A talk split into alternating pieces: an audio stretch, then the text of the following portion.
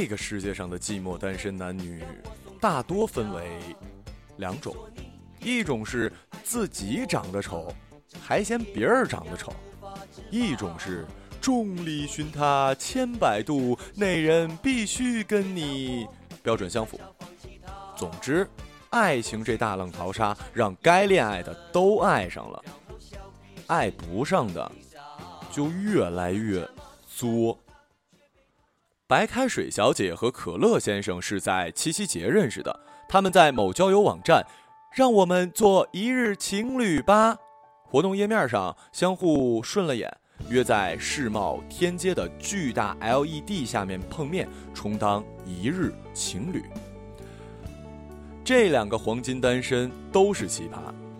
白开水小姐是个老清新，二十六岁的高龄还喜欢文青那套。穿的衣服是淘宝十几块一件的素色森女款，爱看封面花里胡哨、书名十几个以上的爱情小说。微博的关注列表都是那些二十出头、长刘海、脸蛋比女孩还俊俏的花美男，待他长发及腰，那些少年娶她真是极好的。可乐先生是个装逼大户。发微博、朋友圈的照片必须带上奢侈品包包在旁边搅搅，而那些包要么是朋友的，要么是淘宝买来的 A 货。逢人必说自己人际网有多庞大，某某明星是他哥们儿，吹嘘的感觉腰缠万贯，实则兜比脸都干净，跟女人吃饭都要对方买单。一日情侣活动页面上，可乐先生传了一张自己穿白衬衣、侧脸对着鹿角的文艺照，白开水小姐则是一张穿着嫩色衬衫靠在朋友 MCM 包上的自拍照。于是碰巧正中对方下怀，但一见面儿就立刻见光死。白开水小姐无法想象，照片里那个清新少年，如今会穿着一身豹纹，外加一双捆着巨大泰迪熊脑袋的鞋。当然了，可乐先生也无法忍受对面这个满身碎花的素颜路人。两人别扭地互看了对方一分钟，彼此都在琢磨如何开口说再见，好走，不送。等到第十七对情侣从他们身边经过，可乐先生突然开口了。他说：“来都来了，别输给他们呀。”两人彼此不顺眼到什么程度呢？呃，那天他们全程没说过话，上午坐在巴黎贝甜玩手机，下午坐在星巴克继续玩手机。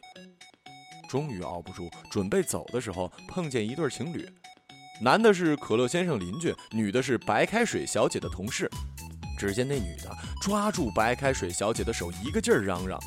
哎呀，恋爱了也不跟我们说。男生则用一根手指不断的戳可乐先生的肩膀，庆祝这小子终于脱单。最后两人一拍即合，哎，那不如我们一起去吃晚饭吧。于是，他们俩被情侣二人带到建国门外一家日料店。白开水小姐看到菜单就吓到想回家，被可乐先生一把摁住，瞥了一眼旁边的情侣，然后故作声势的说。想吃什么点就是了。等到结账的时候，服务员说两人消费一千八，他们俩就傻了，眼睁睁地看着旁边情侣那桌买单，男方大方的刷卡付钱，可乐先生埋头低声说：“钱你付了啊，咱好聚好散。”白开水小姐疯了，神经病啊！我哪有那么多钱呢？可乐先生压低声音。你有多少？咱们 A。白开水小姐拍拍自己的小挎包说：“二百，且没带卡。”我操，二百块钱就想约会呀你啊！当然了，这句话可乐先生没说出口，因为情侣朋友正殷勤地望着他们。于是他镇定自若地拿出信用卡，招呼服务生刷，尽情地刷。晚饭后，可乐先生还没从消费短信的梦魇中醒过来，朋友又提议去三里屯喝酒，两人连忙拒绝，说回去做爱做的事儿。被情侣连夸你们真恩爱之后，一日情侣到此结束。王家卫的电影里说，其实爱情是有时间性的，认识的太早或太晚都不行。如果我们在另一个时间或时空认识他，这个结局或许会不一样。白开水小姐在大四谈过一场无疾而终的网恋，对方说是个飞行员，爱写博客，笔名叫做“空中列车司机”，文笔酸到那叫一不行，背景音乐就一直在雷光下陈绮贞等人的歌单里转换。白开水小姐很爱他，可到最后，人家飞一飞就失踪了，至今查无音讯。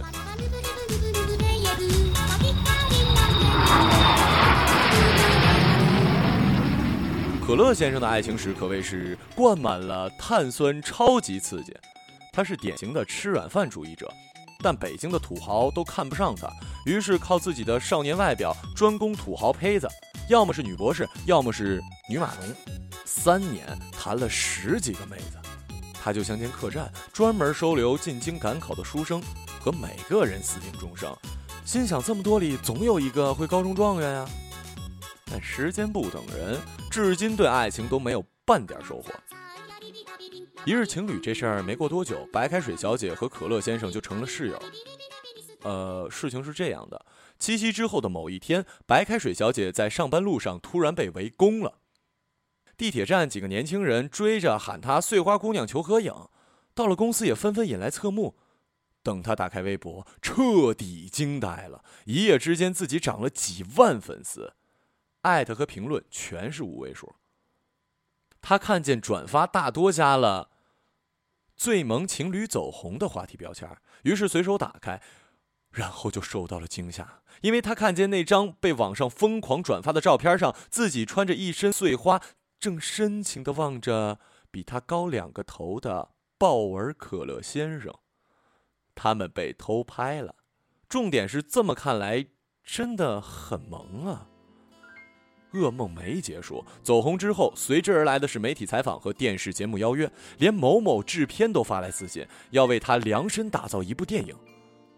白开水小姐昏了头，理智告诉她，她应该发条微博澄清。但当她看见微博关注的几个成为明星都跟她互粉之后，她选择了失明，默认一切。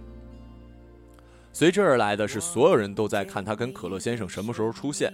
下班后，白开水小姐成了箭靶，被无数的目光扫射，最后被逼退到面包店里，看见了共患难的可乐先生。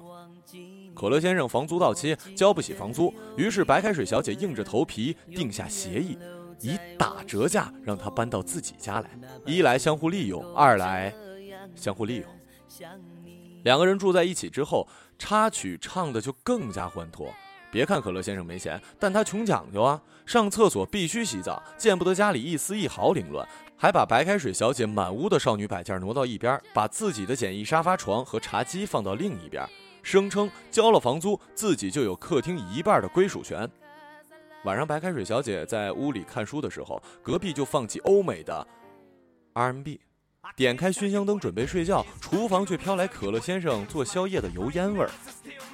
两个人开始了争吵模式相处，但总因为要随时在微博上更新合影，出门要演情侣，又不得不重归于好。于是他们的一日情侣变成了一个月、两个月，甚至更长。这对最萌情侣越来越好，赚的也越来越多。后来真有那么几个土豪女对可乐先生投怀送抱，当然他绝不可能错过，时常把白开水小姐丢到一边，自己消失。有那么几次，白开水小姐回家，看着静悄悄的屋子，竟然有些想念，但马上自行断了这个疯狂的念头。有一次，可乐先生喝醉了，给白开水小姐打电话让她去接他。他第一次挤在三里屯最热闹的酒吧里，被光线刺疼眼睛，尽管忍受不了空气的酒腥味，但还是把瘫倒的可乐先生从一个大胸美女身边拽了出来。周六的街道挤满了出租，没有一辆车能载他们回去。白开水小姐就这么吃力的扛着他，蹒跚的向前走。可乐先生满嘴胡话：“刚刚给你打电话，一个女的接的，她连说好几个打错了。那时候我突然害怕，你有一天也会这么跟我说，打错了，再见。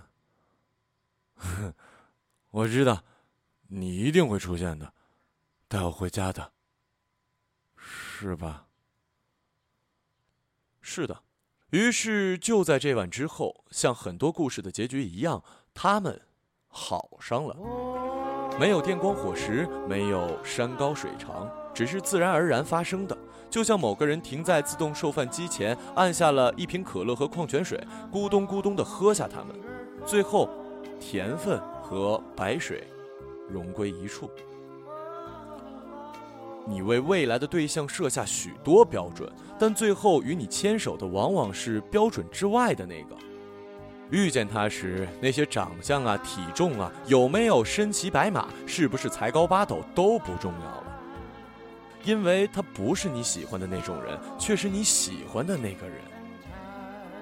某天，白开水小姐窝在床上，用可乐先生的电脑看剧，兴起想去看看以前常逛的博客网站。